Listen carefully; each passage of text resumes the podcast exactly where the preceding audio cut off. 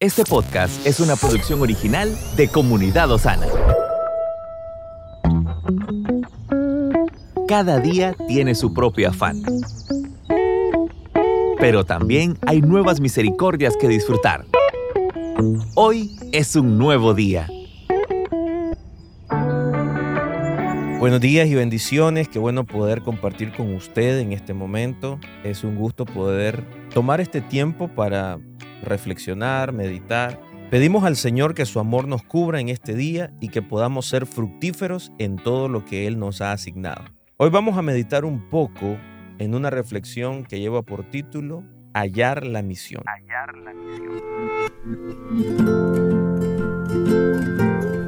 Quien avanza por el camino de la fe debe sentir la responsabilidad de poder compartir su testimonio con otros. Aquellas experiencias que no son sencillas, aquellas pruebas que nos llevan a una nueva dimensión de fe, son parte de lo que Dios va a usar para llamar la atención de aquellos que no han alcanzado la gracia. Justamente la misión consiste en compartir lo que aprendimos y la gracia que recibimos.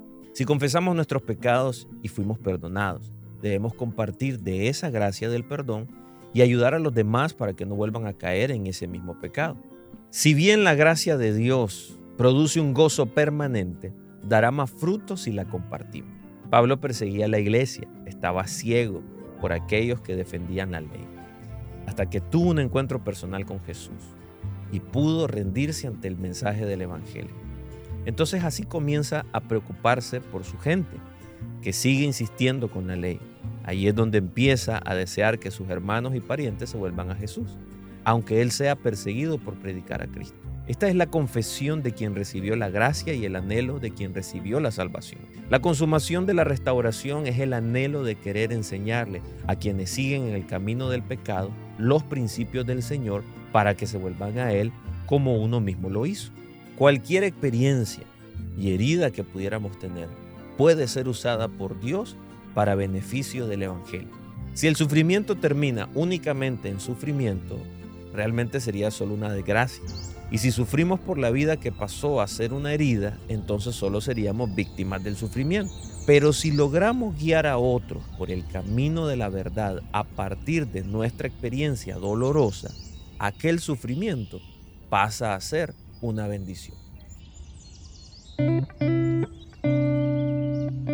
Recordemos que a los que aman a Dios, todas las cosas ayudan a bien. Desde esa perspectiva es que logramos enfocar el sufrimiento para darle un valor que bendiga a los demás.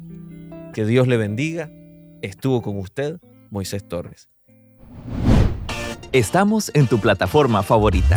Recuerda que puedes escucharnos en Spotify, Apple Podcast, Amazon Music y Google Podcast compártelo y sé de bendición a los demás.